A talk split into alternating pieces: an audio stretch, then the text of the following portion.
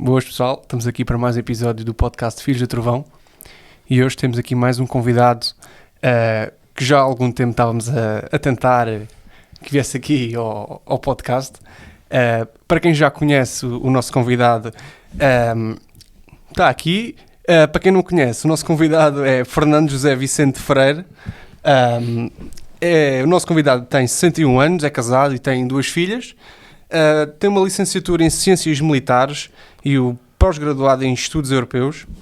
Coronel no Exército, atualmente na, na, na, na, na Reforma, certo? Sim, é isso. É isso mesmo. Uh, membro fundador do Centro de Investigação da Academia Militar, presidente dos Militares Evangélicos de Portugal, mestrado em Estudos Teólogos no Seminário uh, Teológico Batista, é isso. Fui convertido aos 8 anos, batizado aos 15 na Assembleia de Deus de Tomar.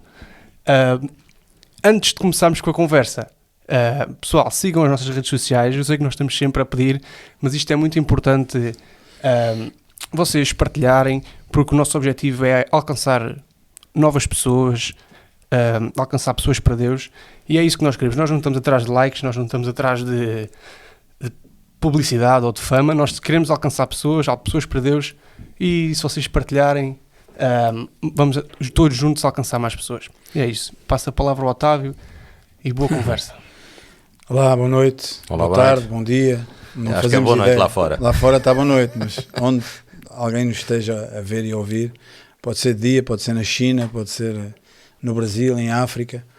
Uh, mais uma vez repetindo o que disse o, o Renato, obrigado por ter aceito o nosso convite. Fernando, é um prazer tê-lo aqui. E deixe-me só dizer mais isto, acrescentar um pouco uh, àquilo que o Renato já disse. E estamos de veras uh, impressionados com o seu uh, currículo, com o seu percurso, é? nas coisas de Deus, porque certamente uh, Deus, Deus está por detrás desse seu percurso, sem dúvida alguma. E, e foi de uma maneira tão natural, eu não fazia ideia. Que existia militares, uma associação, um, um corpo organizado de militares evangélicos portugueses. É? Uhum. E foi, uh, claro, não vou dizer que é por acaso, porque não há acasos nestas coisas. Eu acredito que há, há um plano, que há um propósito para, para nos termos conhecido uhum. e, e você hoje estar aqui. Okay. E, e que você possa partilhar com imensas pessoas, algumas que já nos seguem e, e outras que vamos certamente eh, chegar a elas. E, e, eu tenho a certeza, como aliás digo sempre, uh, quando vem aqui qualquer convidado, eu tenho a certeza que alguém vai ser alcançado e alguém vai ser edificado Amém. através daquilo que você, que você vai partilhar aqui. E, e é isso que nós esperamos, é a expectativa que nós temos é essa e, e, não é de, como dizia o Renato, nós não estamos atrás uh, de fama, nem de likes, nem de visualizações. Esse não é o objetivo. O objetivo é alcançar vidas e que essas vidas possam ser transformadas como foi a do Otávio e a do Fernando, não é? Você há, há alguns anos uh, atrás, como o Renato acabou de dizer, mas aquilo que Jesus Cristo fez na sua vida e continua a fazer e na minha também, ele pode fazer em qualquer pessoa. E esse é, tem sido o nosso lema, entre aspas, o objetivo. Uh, as pessoas perguntam qual é o vosso, o vosso objetivo. O nosso objetivo é esse: é que as pessoas cheguem ao conhecimento de que existe um poder de transformação que só acontece àqueles que conhecem Jesus Cristo e que leem o Evangelho.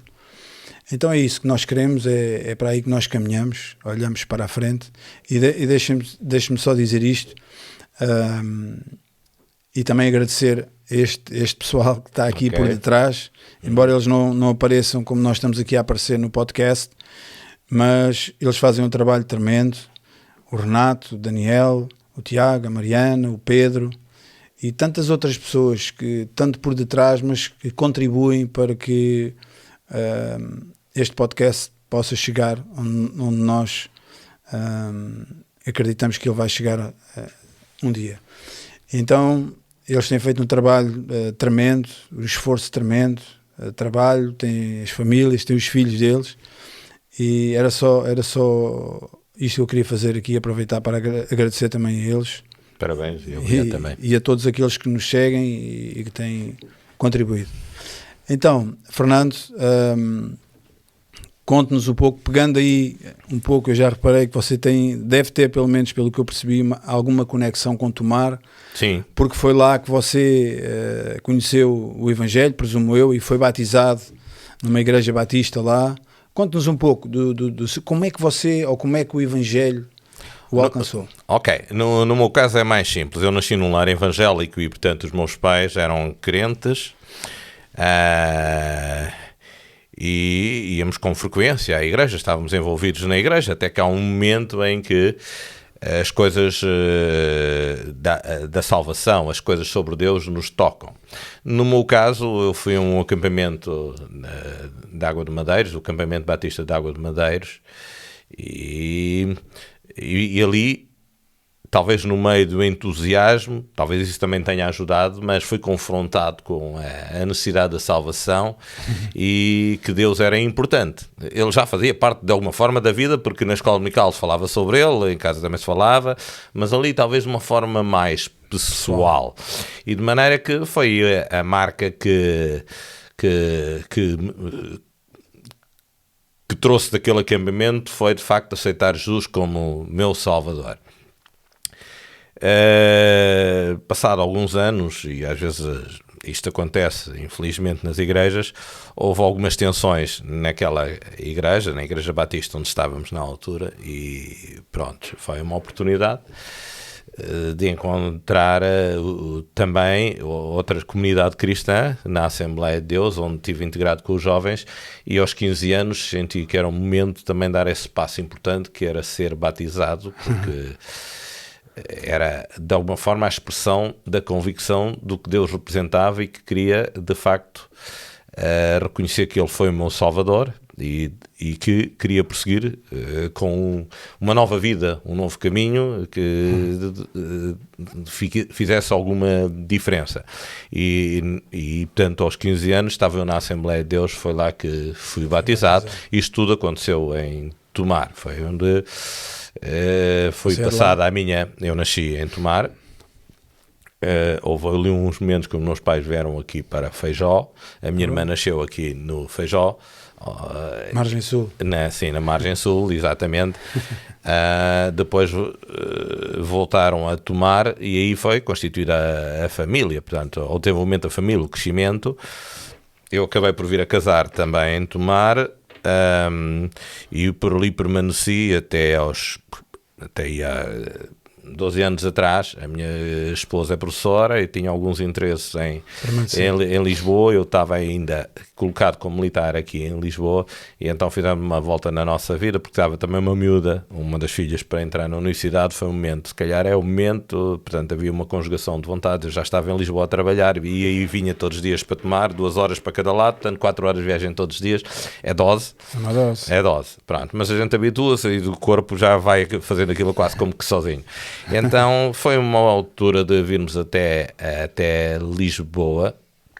Uh, e estamos aqui a viver, portanto, há 12 anos e a congregar aqui em Lisboa, por acaso, numa igreja batista. Uh, acontece também nessa Assembleia de Deus. Uh, aconteceu uma coisa menos feliz, não vale a pena também estar, não é isso que importa. Então, ainda em Tomar, estive na igreja batista, com um pastor muito amigo e depois, eh, quando fomos, viemos para Lisboa, ficámos aqui numa igreja batista, em Linda a Velha, onde estamos a viver agora. Ok. Um, Deixa-me, você pegou em um assunto, tocou em um assunto que acho que até num, nunca foi aqui falado, ou se foi, foi assim, ou de leve, que é a questão do batismo. Sim. É? Que é uma questão que para nós, uh, evangélicos, cristãos, o que se quiser chamar, não é? Crentes em Jesus Cristo, nós vemos isso, e isto é importante estarmos a falar sobre isso, e, e daí eu, eu, chamar essa questão aqui, um, porque é uma questão que nós vemos como um mandamento, não é? Foi, foi esse o mandamento, foi essa a comissão que o Senhor Jesus deu aos, aos seus discípulos, e de batizar e de pregar o Evangelho, ou seja, tudo isso é para se fazer. E a minha pergunta, ou a minha questão uh, para si é como é que você vê nos dias que correm, não é? Uh, pelo menos no tempo que eu fui batizado e se calhar no tempo em que você foi também batizado, uh, eu vejo pelo eu pelo menos vejo o batismo como você também tocou aí eu vejo o batismo como uma demonstração uma demonstração da nossa fé diante do mundo ou seja é uma é uma, Uma afirmação. é uma afirmação pública Exatamente. não é, É. eu estou a dizer isto porque- Afirmação pública para as pessoas e também para nós e próprios. também para nós. Eh, Eu, eu, pelo menos vejo assim, porque eh, o, o pastor que me ba- batizou há, há alguns anos atrás, ele dizia exata- exatamente isso, que eh, ele queria que o batismo fosse feito na frente dos incrédulos, no meio, ou seja, para que as pessoas, para que o mundo visse a demonstração da nossa fé, porque não nos envergonhamos do Evangelho de Jesus Cristo, e o, e o, e o o batismo é exatamente uma demonstração disso mesmo, não é? E hum, eu vi há uns tempos um filme, um filme baseado numa história real, e, e foi maravilhoso aquilo que aconteceu nos Estados Unidos nessa altura. Os batismos eh, feitos na praia eram massas, massas eh, de pessoas. E as pessoas começavam-se a juntar. Eu estou a tocar neste assunto porque eu acho que é um assunto que devemos trazer aqui. As pessoas começavam-se a juntar, as pessoas já iam lá para ver o que é que estava ali a acontecer, porque eram tantas pessoas, vinham de tantas igrejas e tantos lugares para todos ali convergirem no batismo. Aquilo já era uma celebração. Eh, eh, Era uma igreja ao ar livre, não é? Sim.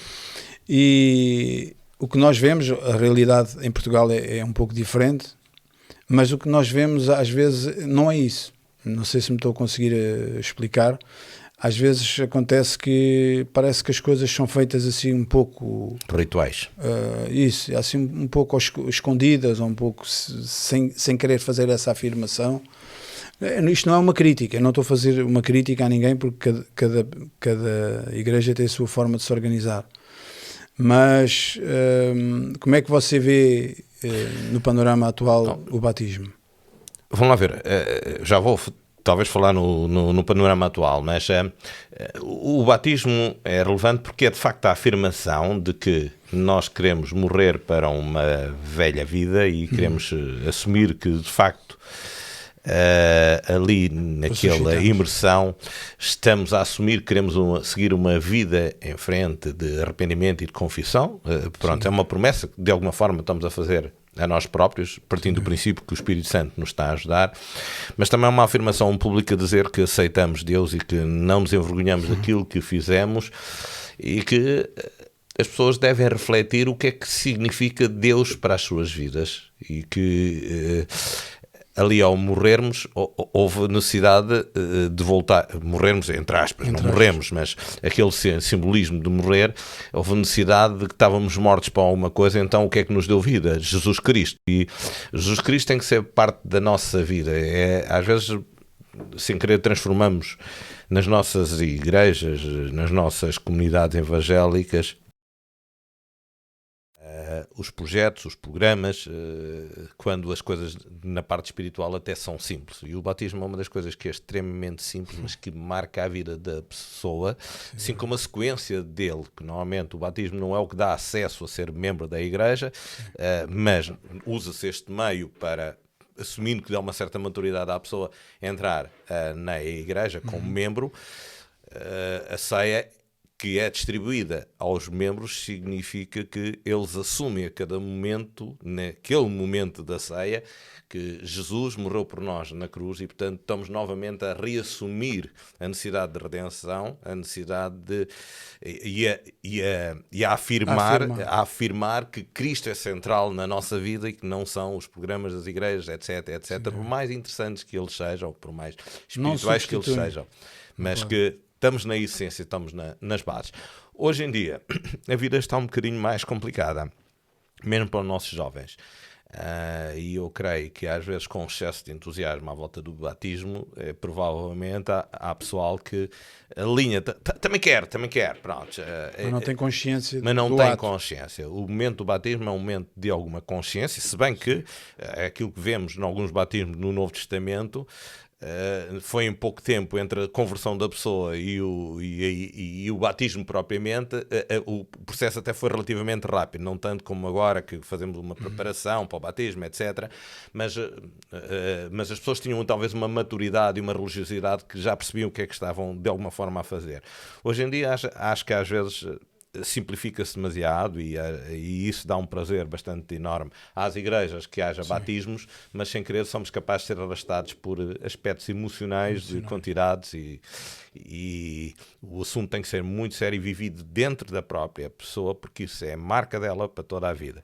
E o que vemos às vezes é que, de facto, alguns jovens, ao fim de alguns anos, eh, acabam por se retirar das igrejas, porque se calhar a igreja não lhes está a dizer nada Uh, e, e, Deus, será que disse alguma coisa? Uh, pronto, às vezes há pequeninas emoções, mas há jovens que são sinceros e, e é isso que as igrejas devem continuar a, a, mostrar que naquelas pequeninas coisas simples elas são marcas muito especiais da vida da igreja. Certo. Uh, continuando a falar um, um, pouquinho só sobre a questão do batismo, eu vi, vi e ouvi alguém falar sobre isso e achei bastante interessante. Não posso atestar da veracidade da, da história, mas certamente alguma uh, consequência teve.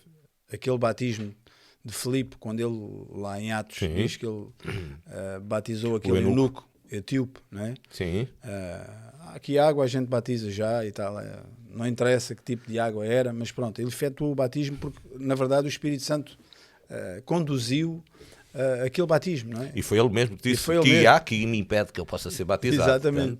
o que mostrava convicção. Convicção. A, a, o próprio, não é? Exatamente. O próprio, exatamente, vai ao encontro exatamente do que você está a dizer, que o próprio teve o desejo e tinha a convicção de que ele necessitava e queria ser batizado. Não é que o batismo salve, mas é uma certo, afirmação. É uma afirmação.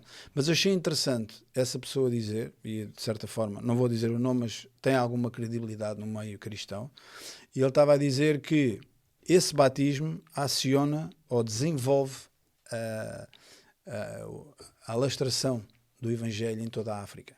Porque aquele homem supostamente era uma pessoa sim, admito que sim. de posses, era uma sim. pessoa de alguma forma sim, com peso uma, uh, em tinha África. postura social e sim, sim. E, e, aquele homem vai depois voltar à Etiópia, à África, e dali o Evangelho espalha-se por toda a África, entre aspas, não é? Sim, sim. Uh, naquela época, alcançando lugares uh, remotos mesmo. Talvez não tanto pela questão do batismo, mas pela questão de, de crença que estava nele, nele e, que o, se, e que o batismo, de alguma forma, selou, selou aí mostrava que as suas convicções eram perfeitas, ele não escondeu aquilo que representava Deus para ele e o que representava Jesus Cristo. E, portanto, acho que sim, também já tinha ouvido essa tipo história ouvido, e que é, é possível, porque era uma pessoa importante e era um reino que na altura ocupava uma certa relevância no mundo de então. E, e pronto, uh, nós costumamos falar aqui um pouco sobre isso com todos os convidados, que é o poder do, dos links.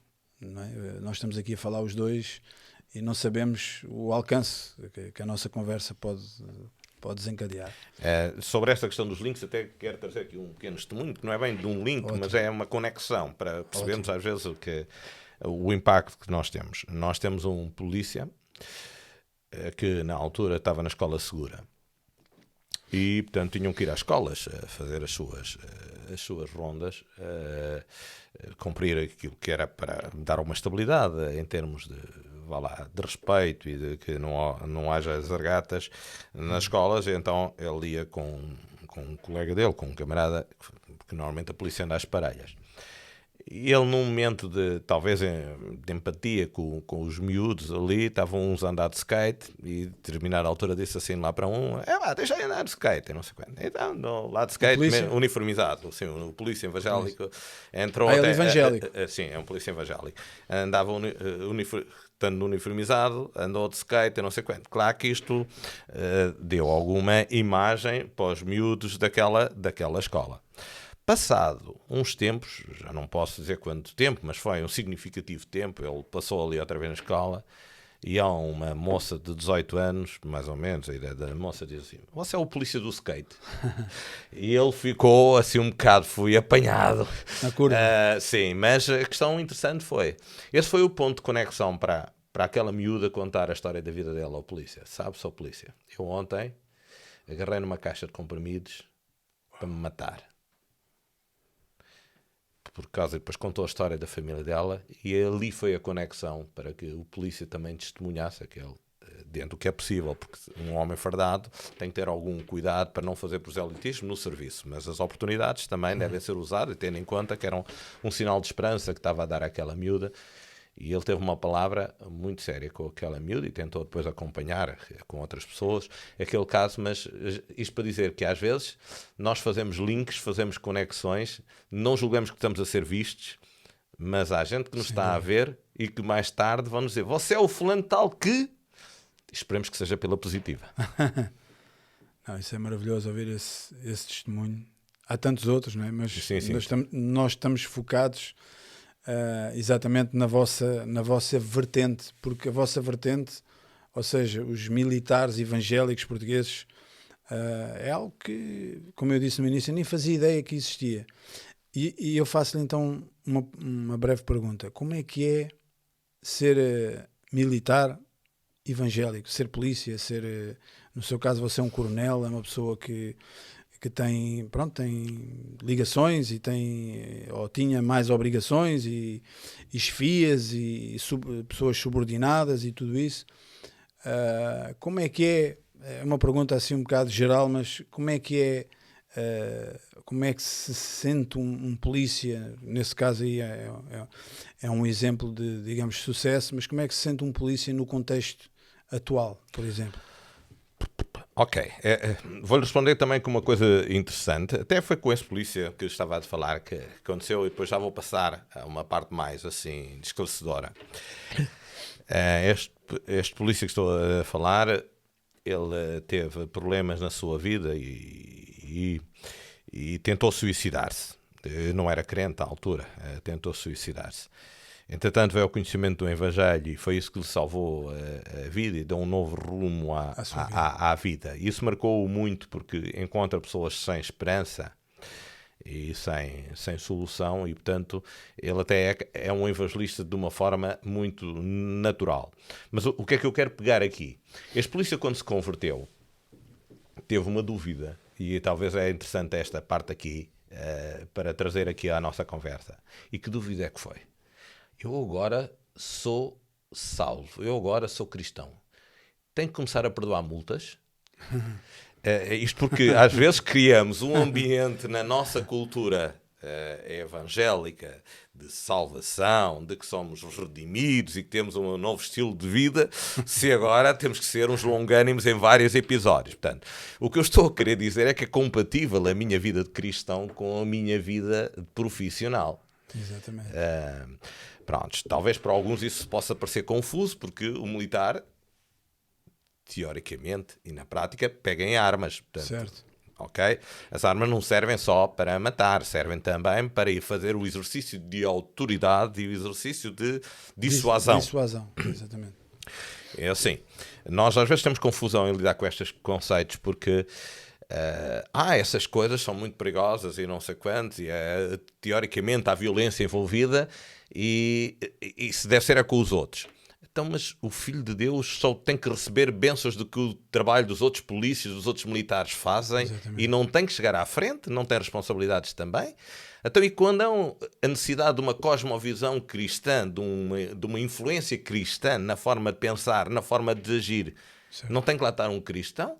Eu dou o exemplo. Como é que surgiram estes, estas questões dos militares evangélicos?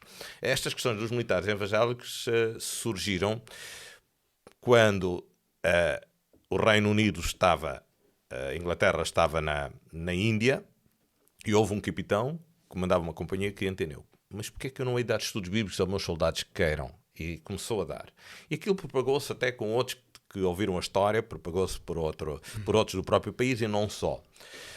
E eis que surge a Primeira Guerra Mundial. Portanto, isto é antes da Primeira Guerra Mundial. E eis que surge a Primeira Guerra Mundial e perceberam, então, mas a Europa, que todos dizem cristãos e andam aqui à batatada, em guerra, em conflito, estas nações todas, e cristãos do lado lá, cristãos do lado cá, matarem-se uns aos outros, isto é alguma coisa?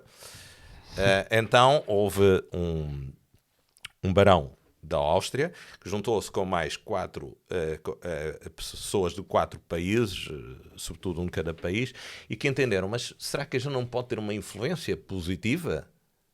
E ainda por cima, Barão tinha uma certa ascendência junto das altas entidades do Estado, junto de quem governava o país, e portanto a, a ideia foi, nós conseguimos influenciar também, em teoria, as nossas lideranças, as lideranças políticas. Certo. Porque se tiver lá um general cristão, e agora nem sequer específico evangélico, que seja cristão de mão cheia, nem, repare que nem estou a dizer que seja evangélico, mas pessoas com valores, que acreditem, independentemente de questões doutrinárias, não é isso que estamos agora aqui a puxar, mas que acreditem no poder de Deus, calhar, quando forem a sua oportunidade de aconselhar, porque há momentos em que têm de aconselhar, são capazes de dar uma visão, uma perspectiva uh, de alguma forma cristianizada. Não sei se me estou a fazer sim, entender sim, sim. o que estou a dizer. Claro, claro, Temos que ser influência nesses lugares e, portanto, um cristão tem uh, ali imensas oportunidades de crescer e Deus às vezes coloca-nos nestes lugares e não sabemos bem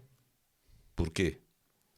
Uh, é interessante, não estou a dizer que Daniel, o profeta Daniel, era um militar, mas estou a dizer que Daniel aqui não conhecemos nada do que é que ele fez no povo de Israel, mas conhecemos o que é que ele fez no reino dos ímpios. Uhum.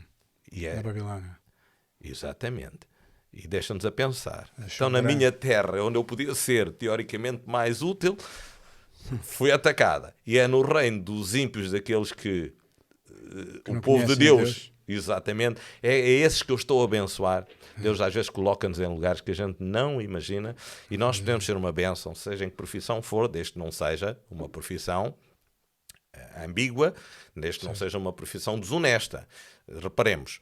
João Batista, exatamente. João Batista foi interpelado a determinado momento que for, faça a sua, a força da sua pregação, daquela forma veemente com que ele falava, era eh, gente a ir procurá-lo. E agora o que é que nós fazemos? Era os, eh, os publicanos. E nós? O que é que fazemos? Os cobradores de impostos. E nós? E até os soldados romanos foram ter com João Batista. E nós? E João Batista não disse, deixem de ser soldados. João Batista não disse, sejam honestos na vossa profissão e não tirem nada às pessoas. Exatamente não disse para eles abandonar. Exatamente, Sim, não disse para eles abandonarem. Portanto, é possível ser cristão e é possível ser uma bênção e é bom que a gente perceba que o diabo nunca está contente e ele faz estragos no mundo. Há maldade no mundo. Certo. Então, e quem é que combate a maldade? Os crentes são logo os primeiros a fugir de combater essa maldade. Não sei se me estou a entender. Está, claramente. Maldade que é transformada em coisas criminalidade, como criminalidade, marginalidade, etc, etc, etc. Pronto. É bom termos lá uma presença, não estou a dizer que todos tenham que ser, mas Deus chama alguns para isso. Exatamente. Porque é que chama alguns e não chama outros? Não sei. Eh, não sei, não tenho respostas para tudo, mas claro. que é uma presença importante, é. Porque há muitas polícias, por exemplo, sem esperança. E é interessante este aspecto, e aqui acaba a minha resposta, é, é interessante este aspecto das polícias e, e também em alguns corpos, até da, da GNR, sem entrar em grande, em grande descrição para não Desculpa afetar interromper, ninguém. Vocês é? englobam uh, todo o tipo de força militarizada, ou seja, GNR... Então eu já respondo okay. a isso, eu já respondo a isso, mas deixe-me só completar aqui este raciocínio, mas já respondo a isso. Aqui a questão uh, é, por exemplo, nos polícias, os polícias têm um, um, um, um, elevado poder de autoridade na rua. Alguma coisa que não vem correto da forma da pessoa, eles exercem logo a sua autoridade e o poder do uniforme, o poder da caneta a passar multas é muito grande. Portanto, eles exercem alguma autoridade. E isso às vezes eles a quase que se, não serão todos, mas alguns se endeusam, eh, endeusam a eles próprios, não endeusam no sentido de serem deuses, mas eh, são donos são a autoridade, são os mandas-chuvas e julgam que até, eh, alguns nota-se claramente, que até acham que de... controlam, controlam Deus e que qualquer, qualquer não é bem assim, não sei é. Portanto, as pessoas às vezes estão esvaziadas só por o seu exercício da forma como fazem a, as coisas. Em alguns casos da GNR é às vezes o poder que as pessoas têm que lhe é dar em determinados lugares, em determinados postos, é maior do que a sua capacidade de compreensão de, do poder que têm nas mãos. Sim. E às vezes, sem querer, são eles próprios que se estampam porque não conseguem gerir esses fatores. E, portanto, para os crentes é, é muito importante.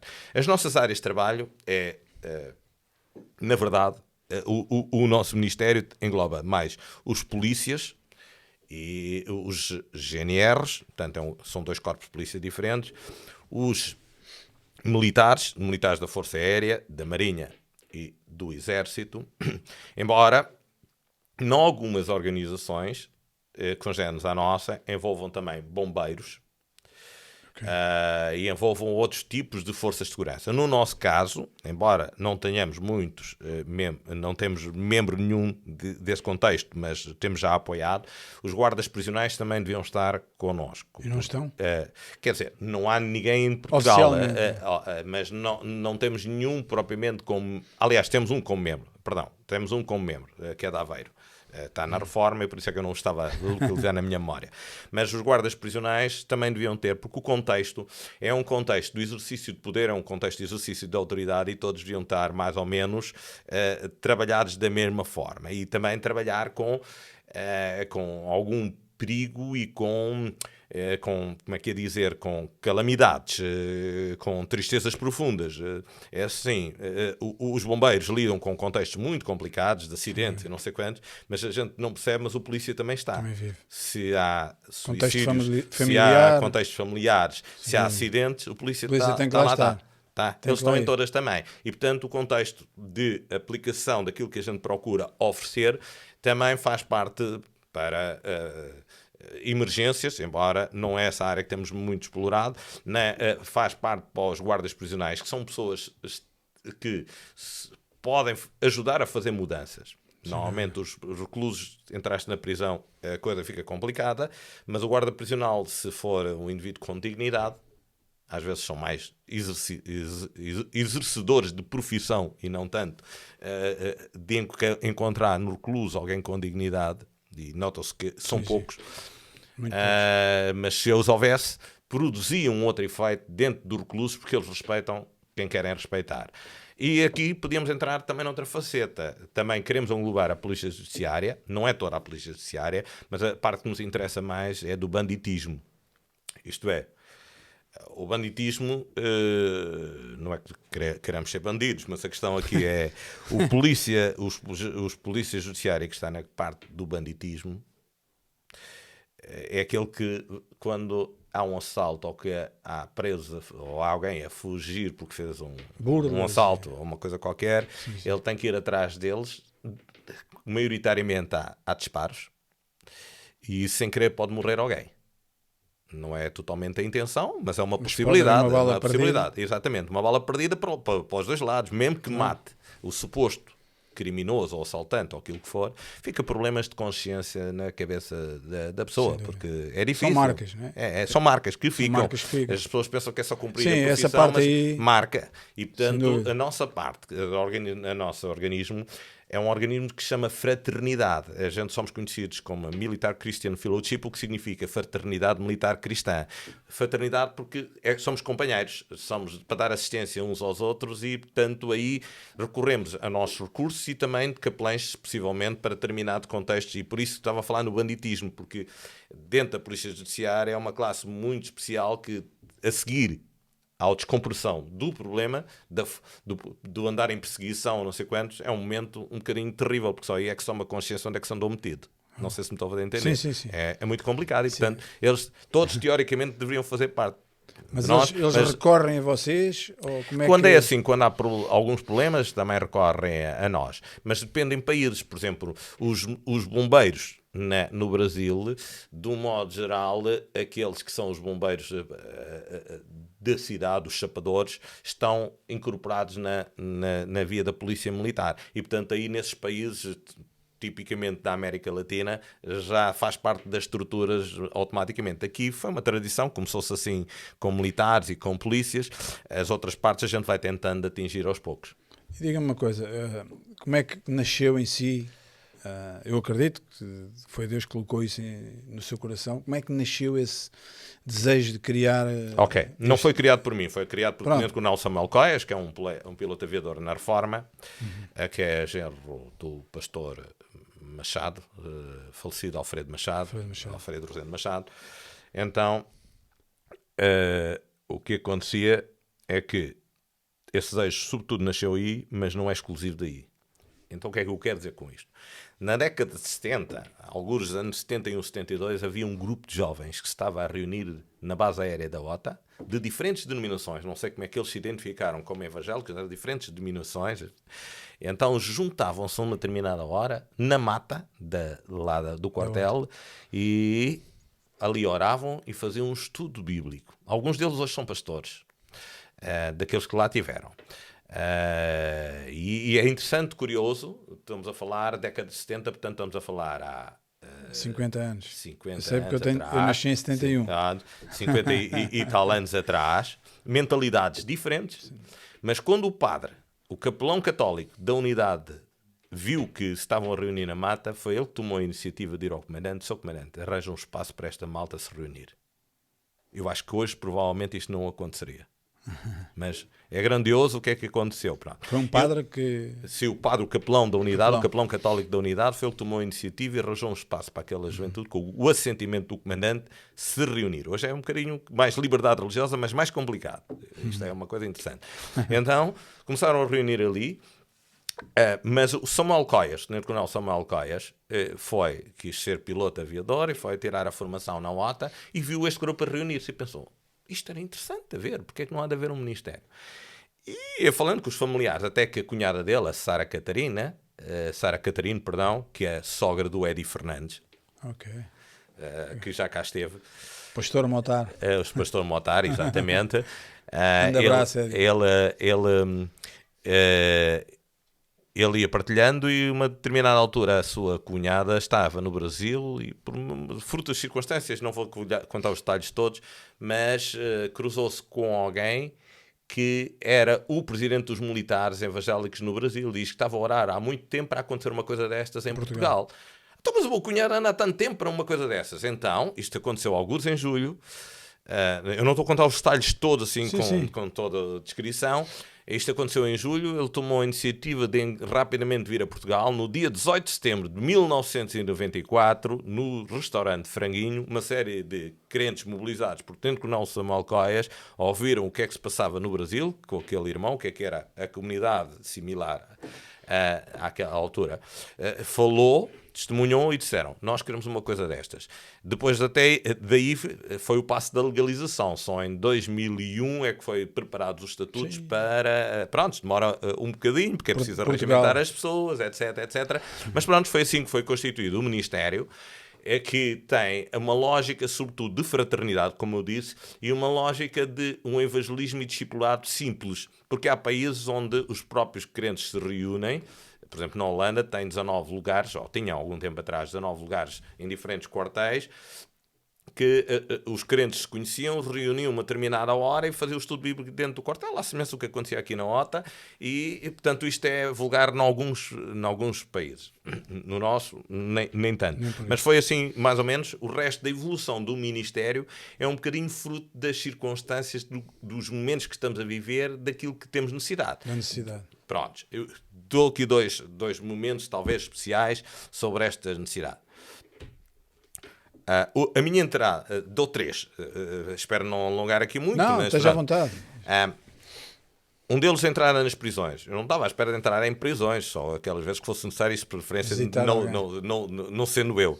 Pronto, ok, mas o que aconteceu foi que tomámos conhecimento de que um crente desviado tinha ficado com um fardo de droga que encontrou na praia que era milita militar da GNR, então ficou preso e ele próprio depois num sentido de arrependimento, começou a evangelizar outros na prisão e começámos a, a ir então à prisão de tomar, a apoiar uh, ao estabelecimento prisional militar que está em tomar, apoiar reclusos e a partir daí eu depois fui começar a entrar noutras prisões sem me aperceber porquê, pronto, mas ali foi um ponto de conexão. Uh, foi um ponto de conexão, curiosamente aqueles dois depois até já não estão em igrejas, mas eles foram passando a mensagem uns aos outros e tivemos católicos islâmicos até, uh, até nas nossas reuniões ali no estabelecimento nacional militar, exatamente porque tinham interesse em falar, conversar, uhum. etc. E nós partilhávamos isso. Um outro, só para dar um exemplo, sim, sim. eu não estava neste, nesse momento, não fazia parte da nossa ideia prisões, mas também faz parte dos quartéis. Há uma delas que é, que é assim. Portanto, aconteceu desta forma. A outra, questões de capelania. Capelania é uma coisa que temos muita necessidade, tanto para uma assistência espiritual que não tem a ver propriamente com pastores, os pastores é para as igrejas, mas em contexto de, de, de trabalho e até para entrar em outras. Hospitais, né? Em, em vários sítios. Porque a perspectiva do capelão, pronto, embora aqui ela está standardizada em termos regulamentares, eh, porque a lei da liberdade, quando saiu, a lei da liberdade religiosa, saiu mais três regulamentos: um para regulamentar as prisões, regulamentar a, a parte de visitas hospitalares e regulamentar a parte das Forças Armadas e Forças de Segurança. Mas o contexto uh, dos capelães, em termos ali do regulamento, é uma lógica de ir apoiar os da sua própria índole, uh, da sua índole evangélica, da sua Sim. índole de fé. Uh, no entanto, uma ideia de, de, de, capelão é um bocadinho mais uh, de pessoas estranhas, pessoas estranhas, do que ovelhas. O que é que eu quero dizer com isto? O pastor tem uma lógica de o redil, as suas ovelhas, para que estejam em comunhão, sejam apacentadas, sejam cuidadas. O capelão é mais uma lógica, tirando estes casos que eu estava a dizer, regulamentar como é que está montado, mas tem uma lógica de ir ao encontro de necessidades de seres humanos. Aquela pessoa está a vida degradada, não quer dizer que não precise de avaliação porque precisa, mas a questão o capelão vai lá e trata como pessoa. Não é logo não uma interessa. lógica de salvação. Essa uhum. também há de entrar no momento próprio, mas é uma lógica de pessoa. Esta pessoa precisa ser recuperada, ser integrada uh, e restaurada Apoiado. como pessoa. Apoiado. Não é só a dimensão espiritual, apoiada como pessoa. E portanto, ele é um homem que se dá a quem não sabe se de alguma vez irá receber, mas está lá para dar. Pronto. E também surgiu estas oportunidades dos capelães e de maneira que trouxemos dois cursos de capelania a Portugal, eh, já com irmãos americanos. Eh, eu tive, eh, não há muito tempo, na Guiné, como diretor regional dos, desse curso, dessa organização, para ministrar também aos irmãos da Guiné, e estamos a continuar a desenvolver e esperemos a, a qualquer momento que as coisas, portanto, se, se, se divulguem, se organizem consistentemente e está nesse sentido. A própria Aliança Evangélica criou a questão de duas semanas ou três semanas um gabinete de SAER, que é Serviço de Assistência Espiritual e Religiosa, precisamente para agrupar estas coisas. Mas uma outra dimensão, isto só para dizer é, que o nosso Ministério evolui de acordo com as necessidades. É, acontece que uh, pedimos há algum tempo que precisamos de um espaço porque temos novos testamentos destes de ah, capa camuflada e que temos que comprar em grande quantidade. Comprámos 15 mil e estão armazenados numa garagem de um crente. E, 15 uh, mil? 15 mil, sim, porque não dá para mandar fazer capa camuflada só dois ou três, tem que ser uma grande quantidade, o que significa também uma exorbitância de dinheiro que a gente tem que despender a determinado momento.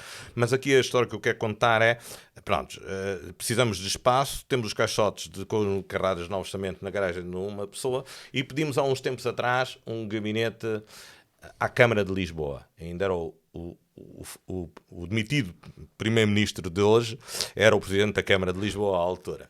Uh, e então pedimos, uh, pedimos o espaço e eles disseram que era para entrar no regulamento. Então concorremos, mas não ficámos classificados de acordo com os padrões.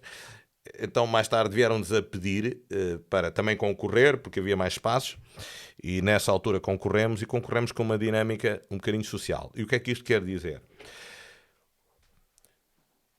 Temos adotado desde há 3, 4 anos atrás o, o, o, lema em três dimensões: polícia, igreja e comunidade. Estas três coisas juntas fazem sentido. Isto é, a igreja tem que ter impacto na comunidade. Tem que ter um papel. Tem que ter um papel. Portanto, está preocupado com a salvação, mas miúdos que andam ali a portar-se mal e que, teoricamente, depois da manhã o depois da manhã aqui tem outro significado. Um bocadinho mais tarde se podem marginalizar, se calhar a igreja, se tiver, não estou a dizer só de evangelismo, de cuidar mesmo de pessoas, se calhar pode ir uh, arranjando um papel de intervenção na sociedade que eh, é um sinal de trazer esperança, é um sinal de trazer segurança. vida, segurança, segurança, toda uma série de contributos, não tem que ser só salvação. E a polícia pode se preocupar só com os sítios, com os problemas maiores. Não é que a gente vá alterar a polícia, mas há pequenas coisas que, que acontecem num bairro com mais degradação ou menos degradação, se calhar os miúdos se resolve com um raspanete daqueles fortes em vez de deixar a coisas críticas que a polícia tenha mesmo que intervir. E portanto, esta lógica polícia, igreja e comunidade, a gente tem um espaço neste momento no bairro da Flamenga, em Marvila, exatamente para trabalhar com a comunidade do bairro e valorizar as pessoas. Isto não faz parte da lógica dos militares evangélicos, mas fez porque tropeçamos nas circunstâncias, Portanto, não podemos dilapidar as nossas energias, mas isto para dizer que fomos evoluindo também no conceito ao longo dos tempos, consoante as coisas foram acontecendo. Sim. Eu acho interessante, você está a falar, eu estou aqui a, absorver o que você está a transmitir e a deixar aqui. Uh, há um filme, eu agora o título em inglês, não sei a tradução, Exo Reach, né? Exo Bridge, sim. Pronto, um Aquele soldado, soldado da né? Adventista. Adventista que fez aquela... Aquilo é objeção de consciência, não é? Sim, ele começou com uma objeção de consciência. consciência não- não- Ele tinha uma coisa que queria ser militar, servir o seu país, servir a sua pátria, mas não queria pegar em armas. E, portanto, era nesse sentido a objeção de consciência. Ninguém o estava a obrigar, porque a objeção de consciência retirava-o logo. Certo. Mas ele quis ir, quis servir, Quis ir mas não mesmo. com arma. Certo. E, portanto, depois deu aquele impacto Deu deu. deu e E todos e, eh, esperavam para que ele orasse antes de irem para o combate. Exatamente. Mas eu estava também a pensar uma outra, uma outra coisa. Isto não, num contexto um pouco diferente, porque você tocou aí num assunto há pouco que é pertinente, que você diz, ah, e tal, eu sou cristão, eu sou filho de Deus, eu sou guiado pelo Espírito Santo, mas no que toca a, a armas, eh, eu não posso pegar. Eu estou-me a vestir um bocado sim. do papel do polícia Sim, ou do militar. sim, né? sim, sim, até foi mesmo o Eddie que, que teve aqui falou sobre a questão da, do tempo da epidemia, não é? Aham. Eh, quer dizer, é tal questão. eh, então, se não houver polícias, é? Exatamente. nós sabemos que os polícias existem. Sabemos que os, os varredores de lixo existem, as pessoas que recolhem lixo à noite. Sabemos que todas essas pessoas trabalham em favor de uma comunidade. Né? Então, eh, nós queremos eh, segurança, daí eu estar aqui a, valorizar o Porque é que papel não há de estar os nossos? porque é que não hão de estar os nossos? E deveriam estar os nossos, né?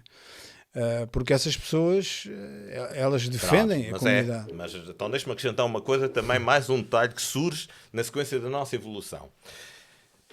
Teologia profissional.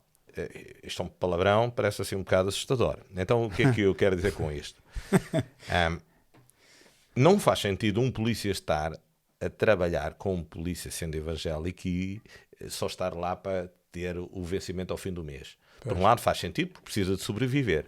Mas as quando pessoas. está a não estar coerente, achar que não está coerente com a sua fé, é, é- é um dilema porque a gente somos seres eh, celestiais que têm esta passagem pela Terra, eh, e- mas o nosso futuro é, é, é a parte é celestial. a nossa casa não é esta. E portanto, as pessoas viverem nessa angústia de terem que estar a sobreviver e, e- e contrariar tudo aquilo que deve ser a sua perspectiva cristã, está errado.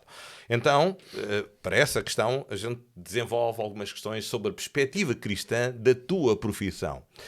E, eh, e que temos criado um conjunto de lições que chamamos de teologia profissional, que é a teologia que tem a ver com o contexto da profissão. O uso da violência, o uso de, eh, do uniforme, a tua armas. postura, a tua, a tua autoridade, toda uma série de coisas que faz parte de construção de ajuda à pessoa para ela perceber até que ponto deve ser coerente o seu cristianismo com a sua profissão. Com a sua profissão. Portanto, Ah, é- Con- conjugar já a fé que- com a profissão. Já que Exatamente. estamos a falar neste tema, eu tinha uma pergunta para, para lhe fazer, que é... Força. ah, ou seja, um militar ou um polícia cristão, quando faz a sua abordagem, ah, deve ter uma abordagem diferenciada de outros polícias, ou seja, que o, que o diferencie por ser cristão, ou, ou não, ou não vai de encontro a essa opinião. Ah, ok, não, é, é- é- isso é possível. Vamos lá ver. Eh, já não está a pôr a dizer que os cristãos são todos porreiros e que os não cristãos eh, são todos imporreiros, ok? Porque a graça de Deus é uma graça que não está só espalhada aos, aos crentes em si, aos filhos de Deus, ok? Há a graça comum, aquilo que chama a graça comum, que Deus também espalhou graça e é por isso que, por exemplo, Deus diz lá em, em Isaías: ao meu servo, ao meu ungido Ciro. Eh, Certo. e era o reino dos, dos ímpios, portanto, eh, ok?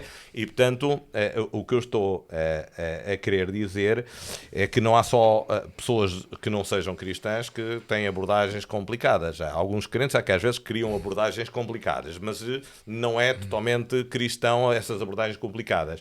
É verdade, sim, que um cristão que é cristão deve ter uma abordagem sempre a pensar no seu exercício de autoridade, mas também em seres humanos que têm à frente seres humanos que estão desesperados, seres humanos que têm falta de esperança, e ele pode abordar de formas diferentes. Eh, e portanto tem que estar consciente disso E quem exerce, por exemplo, posições de chefia, eu acho que deve ter um conceito de liderança serva. Às vezes, nas nossas igrejas, quando falamos em liderança serva, a palavra serva parece que diminui logo a autoridade da pessoa que agora tem que se subjugar é quase aos outros. Como é que é possível ser líder, mas também ser servo ao mesmo tempo? Liderança serva é uma questão que se preocupa com as pessoas. Se aquela pessoa tem talentos, tem capacidade, etc., ele pode descer a um determinado nível para fazer subir as, as perspectivas da pessoa, mesmo quando ela falha, dar-lhe oportunidades. E, portanto, isto são tudo coisas que a pessoa pode fazer dando alguma algum sinal de, de, de, de esperança e, e, de ajuda, valorizando a pessoa como ela é, porque uh, vale a pena. Dou talvez aqui para percebermos eu não sei se dá para perceber, mas deixem-me contar esta história porque eu acho que ela complementa aqui algumas coisas muito interessantes. Nós andamos a acompanhar um rapaz na prisão militar de Tomar, não era cristão, mas juntou-se ali ao grupo que queriam também, e não era cristão, primeiro não era evangélico, queria acompanhar, eh, fizemos acompanhamento, entretanto ele foi, foi eh, como era contratado e se tinha portado mal face à ação que tinha feito, foi transferido para uma prisão civil andei a acompanhá-lo na prisão civil, ele ficou na prisão de Linhó.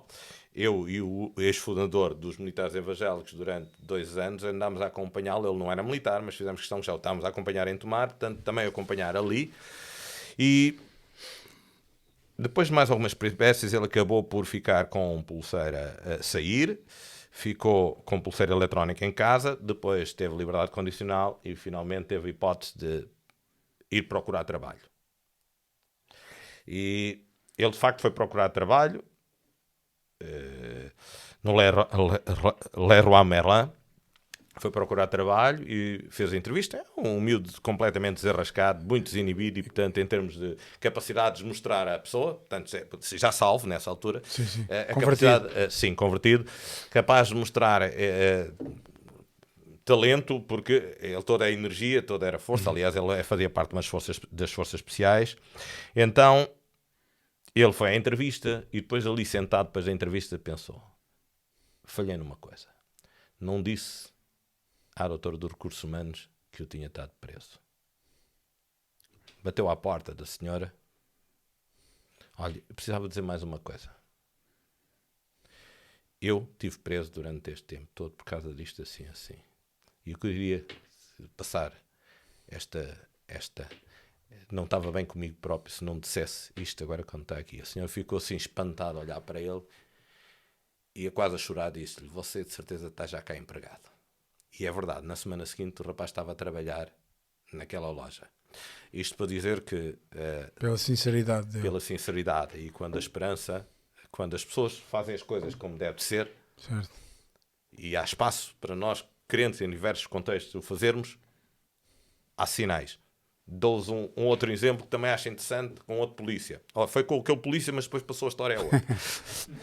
é, em Sintra, num sem-abrigo, estava na rua, uh, mas percebeu que era um contexto assim muito especial Uh, foram conversando, um de, esse polícia foi conversando e até lhe ofereceu um novo testamento deste, também de capa camuflado. O homem ficou todo posso, fascinado, posso etc. Sim, sim, sim. sim. Uh, ficou todo fascinado porque tinha afinal uma Bíblia e que alguém se preocupava com ele. Entretanto, temos um outro polícia que é, é da, da, da proteção pessoal de uma alta entidade do Estado, não vou dizer qual é que é, que é para não dizer, não, não, não, mas é uma alta não entidade do Estado, é, para não me lindrar ninguém. E então foi também lá de vez em quando levar comida ao senhor e não sei quanto, lá foram acompanhando e a coisa foi, foi melhorando. E o que é que acontece? A, termina, a, a postura do homem ficou mais, mais, mais enriquecida porque lhe deram sinais de esperança, porque deram uhum. sinais assim de que alguém se preocupou com eles. Então, no Natal, há um paizinho que está a passar com uma criancinha a criança de 5 anos. Oh pai. Isto já próximo do Natal. Oh pai. Aquele senhor, como é que é o Natal dele? E o pai ficou assim um bocado embasbacado com a criança de 5 anos. Não sei. Oh pai, e se aquele senhor fosse lá almoçar connosco no dia de Natal? E isso aconteceu.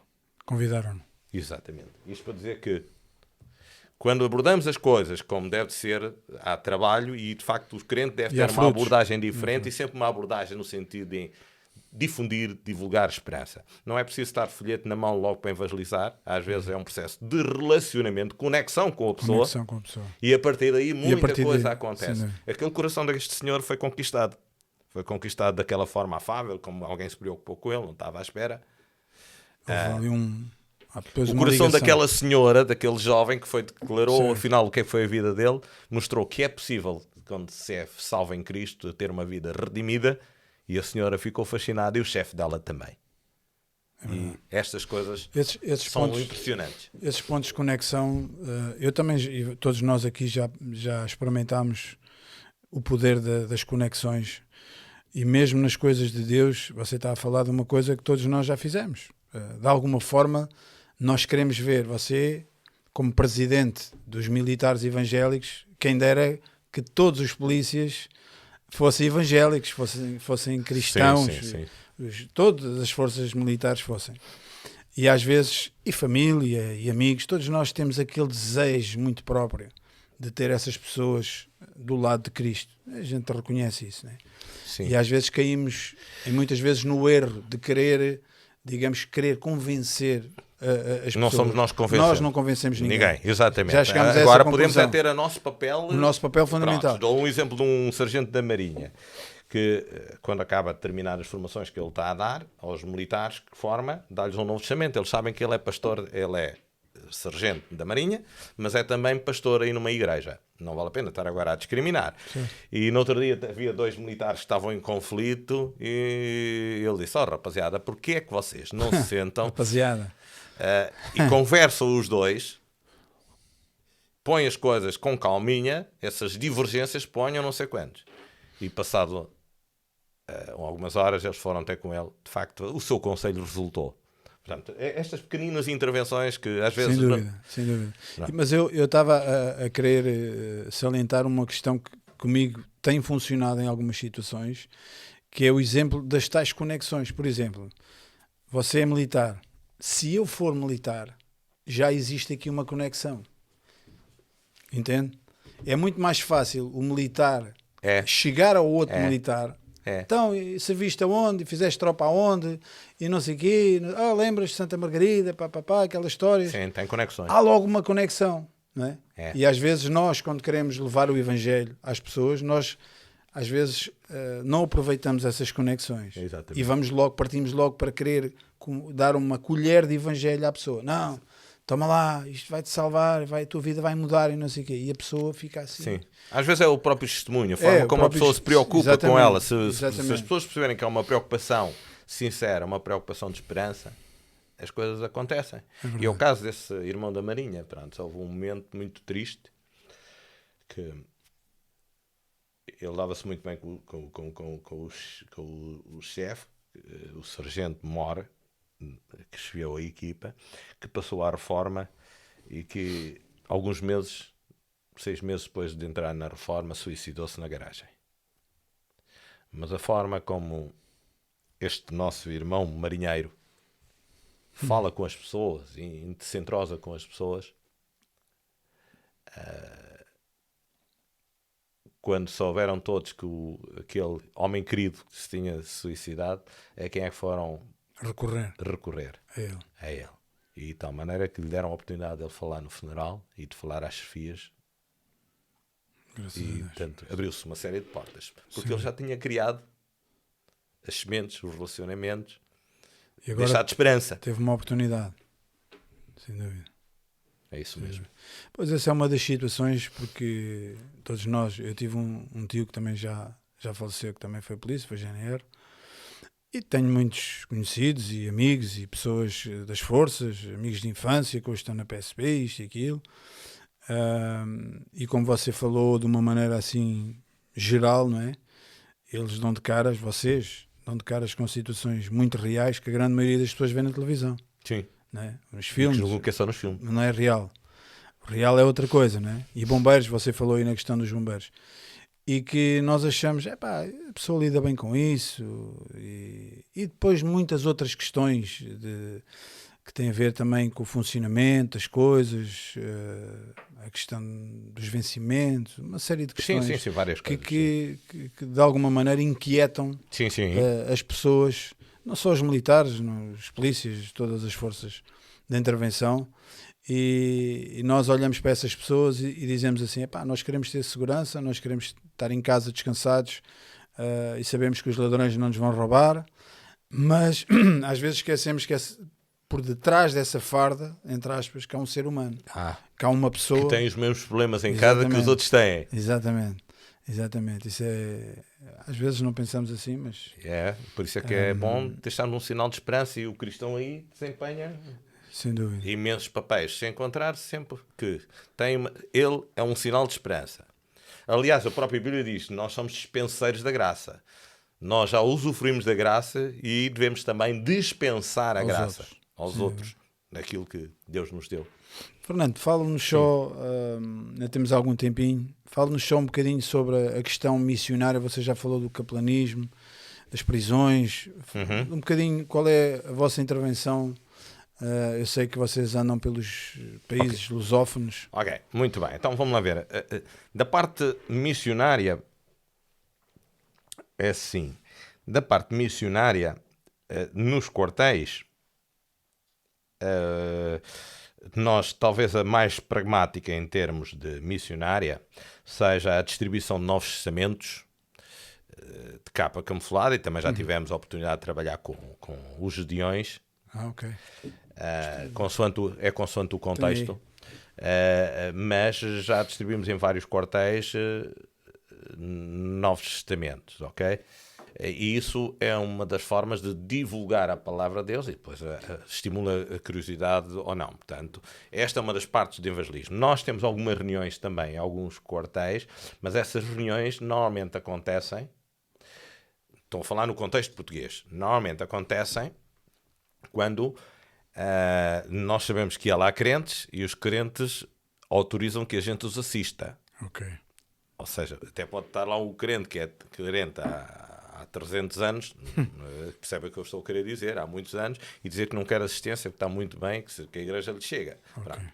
Ah, mas, havendo a oportunidade de eh, haver reuniões em alguns quartéis, quando há crentes que aderem a isso, a gente faz essas reuniões. Aconteceu com, quando atendíamos alguns reclusos, por exemplo, na prisão militar, de tomar, eles é que convidavam outros para a- a- assistir. Eh, No Estado-Maior da Força Aérea, estamos a dar eh, de 15 em 15 dias às terças-feiras.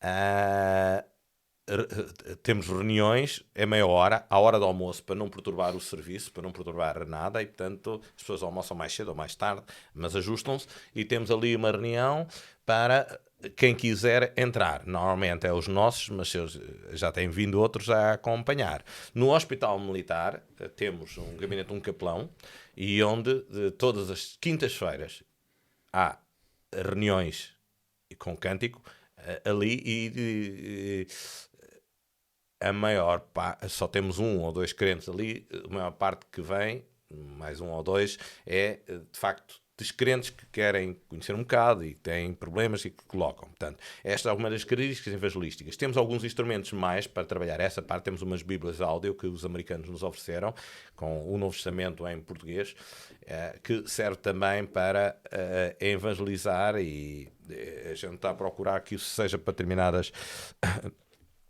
para determinadas situações especiais.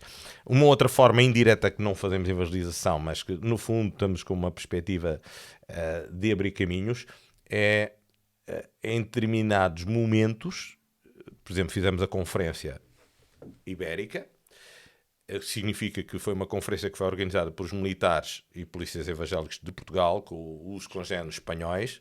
Foi uma organização conjunta em que se falou espanhol, falou português e convidámos outros países para estar presentes.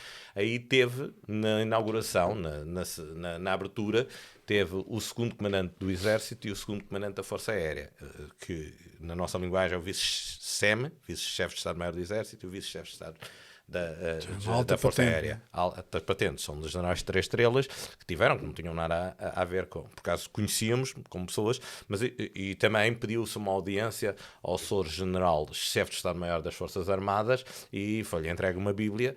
Portanto, estas são oportunidades, às vezes, de termos. não perdem a oportunidade. eh, de ter contactos Assim com oportunidade. entidades. Exatamente. Em relação à África, eh, em relação à África, eh, nós temos as, as congéneres, esforçamos para eh, os ajudar a encontrar o seu próprio espaço. Aqui nós organizamos um, congresso de dois em dois anos e trazemos sempre possível cá africanos da África lusófona eh, para assistir às nossas conferências. Oferecemos o alojamento, oferecemos a dormir e há outras organizações que oferecem os transportes. Eh, os transportes, portanto, as locações Viagens. desde as viagens. E o que é que acontece? Nesta inter- interação também já estamos a começar a visitar esses países. Eh, o Tenente Coronel Samuel Coias tem uma conexão especial com eles. Eu já estive na, em Cabo Verde recentemente. Eh, e trabalho muito com o dirigente de Cabo Verde, que até foi meu aluno na Academia Militar, eh, o dirigente de- de- de- dos militares evangélicos em Cabo Verde, e estas são duas realidades. Cabo Verde aconteceu um momento em que um soldado, por causa de droga, que matou sete, nove camaradas em determinado sítio e aquilo chocou muito as Forças Armadas. Foi uma oportunidade do homem que estava a liderar a nossa congênera em Cabo Verde falar ao chefe, está a ver, se houvesse capelania, se calhar, muitos destes problemas estavam mais diminuídos. Então abriu-se as portas e ele consegue, às vezes, como a vida deles militar está mais inoperacional, está, não está menos agitada, consegue às vezes pôr o quartel todo a ouvir a palavra de Deus e a receber Bíblias e boletins. Em Cabo Verde? Em Cabo Verde, sim. Sim, pronto. Isto é uma situação anómala porque eh, não é o, o que é possível acontecer em Portugal. Pronto, nem, nem nós pretendíamos eh, essa coisa. É um contexto muito próprio. Mas sempre, por exemplo, o Samuel Coias, que vai visitar os países, ele procura ter contacto com as altas entidades, as mais altas entidades militares. Ah, então, ah, Para desenvolver esses. para desenvolver os contactos deles contactos. para eles, não é para nosso benefício, é para, Ok. para eles, pronto. Ok. Porque é um estranho, sempre traz mais valor acrescentado do que os próprios locais. Então, é isso que acontece com o Samuel. eh, eh, já teve contactos com o chefe de Estado-Maior da, de Cabo Verde. Já tivemos também na tomada de posse do novo líder de- da nossa congênera em São Tomé e Príncipe. A reunião teve presente, foi online. Nós a- em Portugal com três pessoas e eles lá com quatro ou cinco, mas o chefe de Estado-Maior das Forças Armadas de São Tomé estava a assistir à tomada de posse, estava lá sentado e também interviu. Ah, eu estive agora na Guiné em novembro do ano passado, agora, como quem diz, um já vai quase um ano, exatamente, o agora é terrível. Ah, e então ah, estive lá a dar a formação, fui com um general evangélico do Ghana e mais um oficial do Ghana e um coronel da Nigéria e fomos dar a formação lá e fomos recebidos por algumas altas entidades, nomeadamente o chefe de Estado-Maior da Guiné e tive a oportunidade de dizer a ele, então, mas eh, porquê é que não deixa os crentes reunirem-se aqui? Porque é um país que tem características muito islâmicas Certo. e dei-lhe uma sugestão e ele, em princípio, está a pegar nela. Pronto. É, ou seja, a- a no- nós não desperdiçamos muitas oportunidades. E quando vamos à África lusófona, o trabalho é deles, mas nós eh, ajudamos. Eh, ajudamos desta forma, quando visitamos altas entidades, quando eles vêm cá, os entusiasmos, e também temos alguns contactos, eh, sobretudo o meu ex antecessor tem alguns contactos através de uma organização internacional que está no Reino Unido, mas que tem contactos sobretudo em crentes australianos que normalmente têm posse e não sabem o que querem fazer com elas. A posse, isto é, vontade de doar alguma coisa para bem do Evangelho. Então, para, Gui- para eh, Moçambique, eh, conseguiu-se uma oferta de 10 mil Bíblias de capa camuflada, foi diretamente da Austrália para a Sociedade Bíblica de Moçambique e que depois é a nossa irmã presidente, que é uma tenente-coronel eh, das Forças Armadas de Moçambique, que está a distribuir com outros irmãos. E em Angola já foram, acabaram de ser distribuídas 10 mil eh, que também foi um outro irmão da Austrália, um empresário que quis oferecer Bíblias e não sabia para que país, foi dirigida para Angola, e portanto nós às vezes somos os elos de conexão, ai dinheiro, eh, e portanto, Distribuir. exatamente, distribuir não o dinheiro, mas os recursos. Certo, Ok. certo, certo. Os recursos e que são de, de vida eterna. Exatamente, exatamente. Já, já que estamos a falar assim neste tema, eu também eu veio-me aqui uma pergunta, porque eu, eu tenho uma pessoa chegada, amiga já há alguns anos, um pouco mais velha que eu, que é militar e costuma ir eh, em algumas missões, umas pacifistas, outras não tanto. Ahm, ele é, é sargento. Um, ele costuma mostrar fotografias das, das, missões onde ele vai e numa destas missões ele um, levou uma, uma mochila com roupa para dar uh, a, crianças Sim. que encontra outra, ou, ou adultos uh, porque nesse, nesses sítios não, não têm tantos meios. E também uma coisa que, que eu acho que possa faltar nesses sítios mais remotos do, do, do mundo é hum, a falta do, do Evangelho, ou seja, não é tão fácil lá chegar. E a minha pergunta era se, hum, se os militares uh, cristãos, uh, quando vão nesse tipo de missões, também tentam não só uh, fazer passar o Evangelho a outros militares desses países, mas também essas pessoas de zonas mais remotas do mundo se fazem chegar o Evangelho lá. Ok, essa pergunta é relativamente simples e relativamente complicada. Então vamos lá ver. uh, por exemplo, eu tive, eu tive seis meses em, na África, em Moçambique, numa comissão lá de apoio à Academia Militar. Uh, visitei igrejas. Pronto, não houve propriamente da minha parte uma preocupação, porque o contexto estava muito limitado. Uh, teve também o Sargento Mor Raposo, uh, durante três anos numa missão em, em, Maputo e visitou igrejas, foi nesse, nesse contexto. Uh, mas isso pode nos levar a, a, a, contactos é, com outras pessoas que não conheceram o Evangelho e que, e, e que talvez por nós seja uma oportunidade. mas não é o nosso foco, porque o nosso foco está mais na missão. E aqui, o nosso foco mais na missão significa que às vezes os nossos precisam de apoio. Por exemplo, nós tivemos um médico militar uh, que esteve no Afeganistão, uh, que é evangélico. Uh, nós reunimos com ele uh, todas as semanas online, em oração, durante 20 minutos, meia hora. Portanto, tínhamos dois ou três crentes de cá e ele lá sozinho retirava-se do serviço. Uh, e ele, no caso dele do Afeganistão, estava na zona do hospitalar. O hospital lá é helicópteros a aterrar e a levantar e, e sempre com, uh, quase sempre com situações menos... Uh, complicadas. Uh, exatamente, com situações complicadas. Portanto, ali estávamos mais preocupados com a sobrevivência espiritual dele e, portanto, era isso que estamos a fazer companheirismo, orando por ele, perceber quais são as dificuldades e o que é que podemos fazer. Um outro sargento que esteve no Mali, Mali está em conflito, é um bocadinho complicado. Ele é, é, da segurança aérea dos aviões, portanto, ele, a preocupação dele era controlar a segurança do avião e, portanto, não tinha muito espaço, mas mesmo assim também tínhamos algumas reuniões de oração com ele. E ele até descobriu um outro grupo que depois não era de espanhóis, salvo erro, que tinha um capelão por trás, ou tinha umas freiras, já não me recordo, e até foi lá ver aquela reunião. Portanto, o que eu estou a tentar dizer, sim, há às vezes algum espaço, mas nem sempre as missões permitem ter algum, algum espaço, ok? Uh, é uma possibilidade de fazer generosidade, Uh, e não é difícil porque recebem cadernos, recebem roupas, toda uma série de coisas que pode ser dada, mas outros também fazem isso, não é exclusivo do, dos evangélicos que podem Sim. fazer. Pronto, aqui a palavra é mais: nós damos substância e eles, se puderem, usam um momento para essa, para essa uh, substância. Uh, e em alguns casos também nos pedem alguns apoios. Por exemplo, agora recebi um pedido da Guiné-Bissau, querem, têm uma, deram-lhes um terreno de 70 e tal mil metros quadrados e querem instalar ali uma casa para quando saírem eh, pessoas que acabaram a sua reclusão serem parados nos primeiros, nos primeiros tempos. Então, a pedir apoio, o que é que se pode arranjar para eles ficarem lá hospedados, né? um bocado de reinserção e de acompanhamento numa fase inicial. Pronto, de retaguarda é possível muita coisa. Agora, de forma objetiva, isso às vezes depende do contexto em, em que se eu compreendo, tipo eu, eu, eu, compreendo o que é que me está a dizer. O, onde eu queria chegar era se nesses sítios onde chegam sapatos para crianças que não, que não têm possibilidade de os ter, ou que ne, ne, nem há sapatos nesses sítios, ou, ou água potável, que são bens essenciais para, para a vida das pessoas.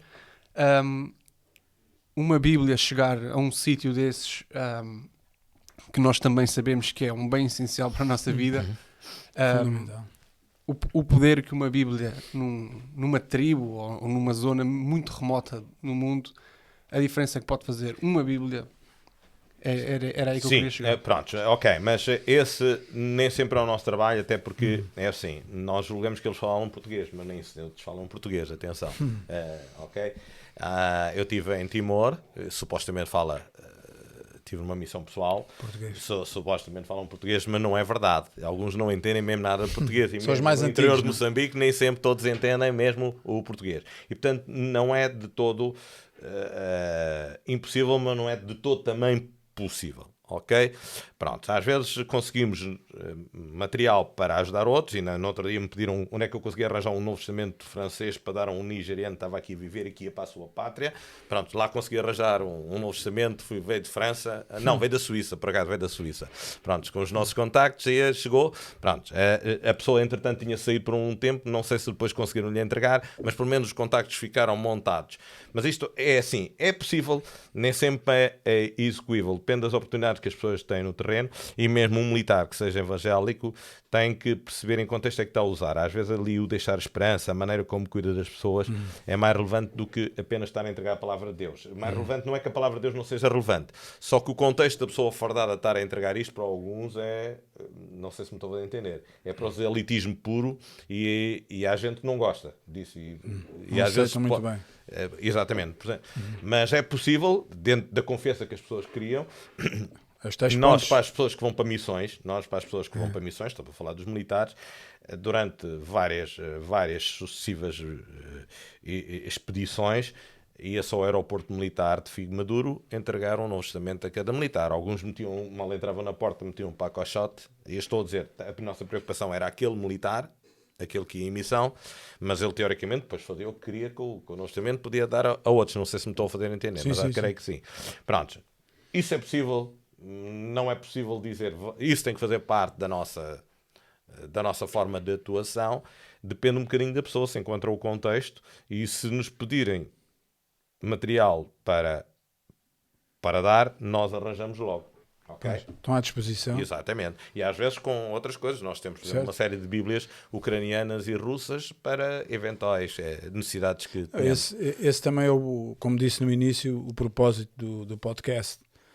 Quem sabe se, se algum militar, algum polícia eh, em, em qualquer parte do mundo nos está a ver e ouvir neste momento e encontra nos militares evangélicos portugueses um ponto de, digamos assim, de convergência, Sim, sim. De, de auxílio, um braço, Sim, Não é, que o possa. Imagina alguém que, como esse, o fundador do- dos militares evangélicos, que viu alguém numa mata reunidos, é pá, e agora vamos criar aqui qualquer coisa diferente. Talvez alguém que esteja a ver e ouvir, que, que esteja a necessitar do vosso apoio e, e de alguma forma vocês estão à disposição. É assim, de- Deus toca às vezes nas pessoas. Um, dou um exemplo de um outro testemunho. Exatamente foi o que passou-se também com o Presidente.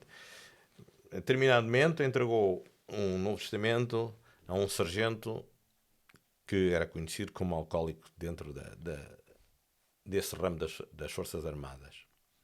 A ponto de, a determinada altura, ele consumir perfume porque não, tinha, precisava de álcool. não tinha dinheiro para. Bem, não sei se não tinha Pronto, dinheiro, mas pelo menos precisava recurso. de álcool, era que o que estava ali à mão era perfume e foi isso que, que entrou. Mas a um determinado momento eu lembro-me que fui com, eu fui com, com esse tenente coronel Coias, esse presidente fundador, a fazer uma reunião ali a- a- a- ao quartel e ele vai lá no meio, lá das escadas e diz assim, ainda lá tenho o Novo Testamento que recebi há não sei quantos anos. Pronto. Estas coisas é, é- às vezes São são, oportunidades que Deus nos dá e que nos concede, mas nem sempre é tão linear. Eu, eu achei interessante, não engraçado, mas interessante, algo que você disse logo no início, que me fez pensar. Você disse-me que este Novo Testamento, que eu acredito que um dia a gente também vai receber aqui uma réplica para Sim. juntar aqui à nossa coleção, Ok. mas você disse que isto tinha sido impresso na China, Sim. não é? E nós sabemos que a China faz muitas coisas e, e cria muitas coisas, mas a China eh, é um dos países que mais tem perseguido a Bíblia Sim. na história, mas é engraçado, só- é, só um- é só uma curiosidade de que é de lá que vem quantas você disse que mandaram imprimir? Cento e tal? Nós, eh, foi 15 mil. 15 mil. Nós, e depois a Sociedade Bíblia, também foi mais uns milhares, porque nós foi a capa camuflada, eles aproveitaram a oportunidade. de- Achei de- interessante. Achei interessante, mas é só um. Quando Deus quer, parte. é onde Exatamente. onde Ele quer. Quando Deus quer, é onde Ele quer. Exatamente. Nós somos apenas instrumentos e às vezes de- pronto, de pode ser com mais receio, temos que ter alguns cuidados, às vezes é preciso Certo, ter alguns certo. cuidados, outras vezes é preciso ser corajoso. Certo. Pronto. Eh, Eu acho que já disse isto aqui uma vez, nunca mais vou esquecer um documentário que eu vi de um. Ele é ator e jornalista eh, da BBC, inglês. Uma pessoa com muito, com, muito, com muito crédito, digamos assim, no Reino Unido. E ele fe- fez uma reportagem e foi viajar à Coreia do Norte. Fez uma, uma- um desvio, não sei se foi à China, um comboio. E quando ele para na estação, ele tinha três guias eh, constantemente atrás dele. Fosse só na casa de banho é que não ia atrás dele. Fosse ao barbeiro, fosse à rua, eles iam atrás dele, sempre constantemente. Mas quando ele para no comboio e eles o recebem, achei curioso, foi daquelas coisas que eu retive logo nessa reportagem. Ele nem falou disso, mas ele, eles perguntaram: trazes, trazes Bíblia? Eles não perguntaram se ele trazia droga, se ele trazia armas, uma faca, uma pistola. Eles perguntaram: trazes Bíblia? Nós sabemos porquê.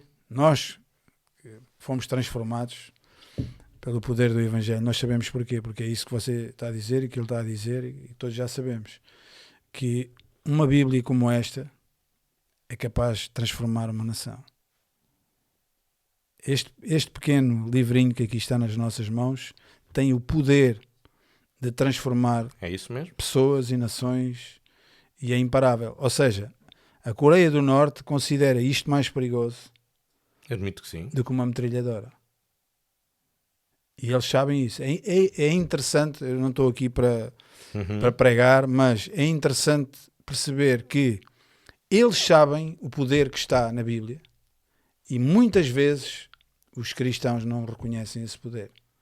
Não estou a fazer uma crítica, mas é verdade. Nós, nós mesmos, às vezes, temos em mãos algo tão precioso e que o diabo teme e que a Coreia do Norte, inclusivamente, teme, eh, e às vezes não é valorizado como, como devia ser. É verdade. Mas também usarmos às vezes isto, que era um bocadinho de discernimento, Sem um dúvida, momento sem dúvida. adequado, não Sem é? dúvida. Claro que sim. Sendo que a palavra de Deus não se, não se, não se perde e não volta de alguma forma vazia. Não volta. Prontos, mas também é bom sermos inteligentes, às vezes Sabermos o momento. o, o ambiente.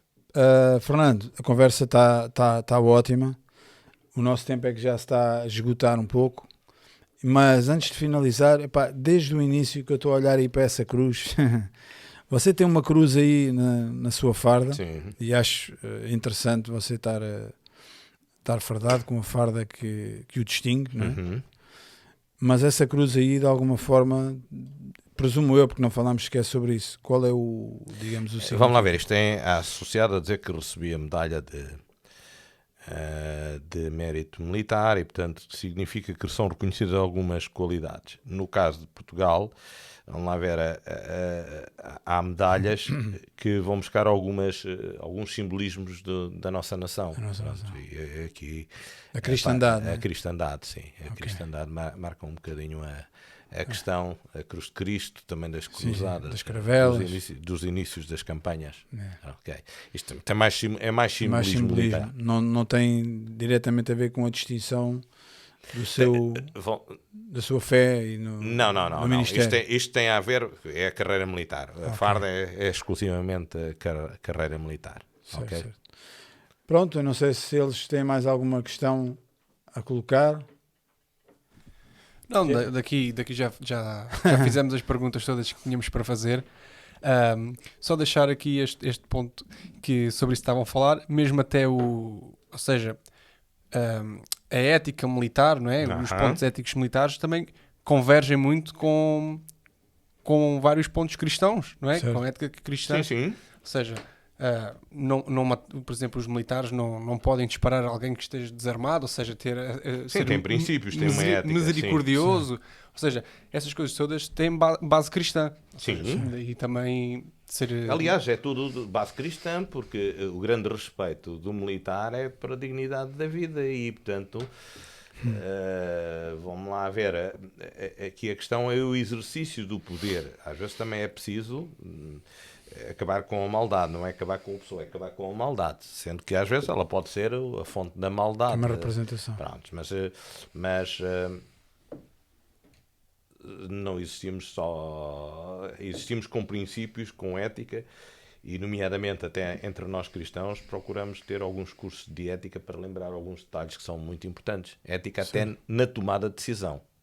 Certo. Porque é que escolheu para a esquerda e não escolheu para a direita? Ou Exatamente. se calhar é quem ocupa postos de maior responsabilidade quando tem um contrato assim milionário ali à frente. eh, Quantos é que estão a concorrer? Por falar, é por- já agora, já agora por estar a falar assim neste tema, ah, eu não estava bem, ou seja, se iria fazer esta pergunta ou não, mas já que estamos aqui por, por este tema, ahm, ao, longo, ao longo da sua carreira militar, certamente teve que tomar algumas decisões. Sim. Ahm, alguma vez ahm, teve que tomar alguma decisão em que sabia o que é que tinha que o fazer, não é? Porque dentro, dentro Do do, do exército, lá, lá está, dentro do, do exército há, há certos padrões e há certas leis que se têm que cumprir, mas que eticamente ah, não, não ficasse agradado, ou seja, ou seja, sentisse eu como cristão deveria ter feito diferente ou poderia ter feito diferente, mas aqui no, no exército ou aqui na polícia ou onde for tem que se fazer de uma maneira diferente. No meu caso, acho que não apanhei assim nenhuma assim muito complicada. Há outros irmãos que têm, estão em outros contextos e que já têm estado em situações mais complicadas e lá vão encontrando umas soluções mais, eh, mais possíveis. Ah, no meu contexto não me estou a lembrar, tirando aquela que, pronto, que às vezes até é difícil gerir, é tão simples, mas é difícil gerir, tipo, estar eh, num serviço em que está o chefe e o chefe diz que não está e a gente vai responder ao telefone, portanto, essa- eh, são pequenas co- coisas Pequenos detalhes. Ainda bem, ainda bem que me disse de vez em quando essa- essas falham porque ficamos ali um bocado atrapalhados, pronto, já... Diz que eu não estou. Uh, Ainda bem- ainda bem- exatamente. E às vezes a gente uh, ou, ou arranja Que é ali uma outra forma de desculpar, e às vezes, não sei se com a desculpa que está a tentar a- a- a envolver, às vezes fica-se melhor no cenário ou não. Pronto. Ainda Mas, bem- ah, sim, há questões éticas. Ainda bem que me deu esse exemplo porque é, é uma história que, ah, que eu guardo que é ah, a avó da minha esposa trabalhou, trabalhou no exército, trabalhava no armazém onde guardavam ah, balas e munições Sim, e sim. isso tudo. Ah, e a avó da minha esposa tinha pronto, o superior lá do, do armazém que costumava dizer, ah, costumavam ligar para ele na altura e ele costumava dizer isso mesmo, que é se ligarem, diz que eu não estou. Né? E, e a, avó, a avó da minha esposa é cristã desde muito pequenininha, desde, desde sempre, e ela diz que respondia sempre. ah, eu não, me lembro, não, não, não, não sei dizer qual era a patente, portanto eu não vou aqui tratar pela patente, mas dizia sempre: Eu peço desculpa, mas eu, eu não posso mentir. Ok? Pronto, é, é assim. Nós às vezes somos confrontados com esse tipo de situações e depois depende do que cristão se aguenta o impacto da situação ou não. Quando é, quando é uma coisa que a gente até está distraído, às vezes sem querer no, quer dizer, como costumo dizer, no, no calor, da, calor do momento. da- do momento é capaz de nem se aperceber do que é que está a dizer. Mas quando é de forma continuada, isso requer muitas vezes que a gente epá, tem que tomar uma posição e Um comportamento, pôr- não é? Há uma irmã na minha igreja, não é militar, mas pronto, ela está numa empresa que mexe com finanças. O chefe dela diz: Eu quero que você faça assim e assim, e ela diz: Eu não faço. E está a ser prejudicada na empresa à custa disso, mas ela prefere ser cristã a não ser assim. Mas é assim, às vezes há momentos em que as coisas de ética. No meu caso, não foi assim muito. Muito complicado. Eh, pronto, é, é os sítios que a gente desempenha da carreira, eh, assim como acidentes de percurso, às vezes uns calha uma série deles a eles e outros não, não, não, não têm. Pronto, não, nesse caso, não.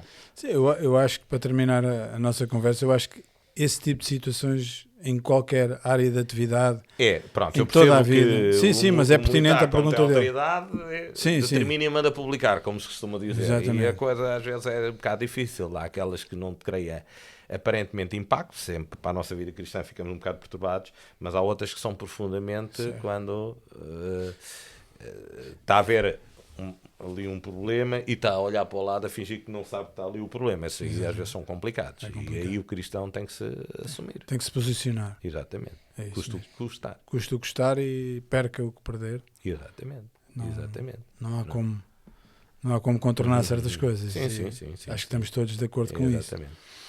Fernando, ah, nosso coronel, posso assim dizer. Ok. Uh, se quiser deixar algumas breves palavras, dirigir-se a alguém em, em, geral ou em particular, uh, podemos encerrar aqui a nossa, o nosso podcast consigo. Ok. Prontos, quer, quer, dizer, quer dizer, por um lado, que foi um privilégio estar aqui. É aquilo que disse foi num sentido de é querer dizer que eu sou cristão no sítio onde estou e é, antes de eu lá chegar, como qualquer filho de Deus, já Deus chegou lá primeiro. E às vezes são locais de oportunidade, são momentos de oportunidade, e cada um de nós deve ter eh, uma mensagem de esperança para entregar às pessoas. Mensagem de esperança que às vezes pode passar só por um abraço, por um, um olhar mais meio para a pessoa, para mostrar. E essa é uma responsabilidade de cada cristão no sítio onde ele está. Há aqueles que nunca tiveram contato com a esperança, também o que quis trazer aqui foi que em Deus há esperança, que a nossa vida só faz sentido eh, com Deus no lugar próprio das nossas vidas.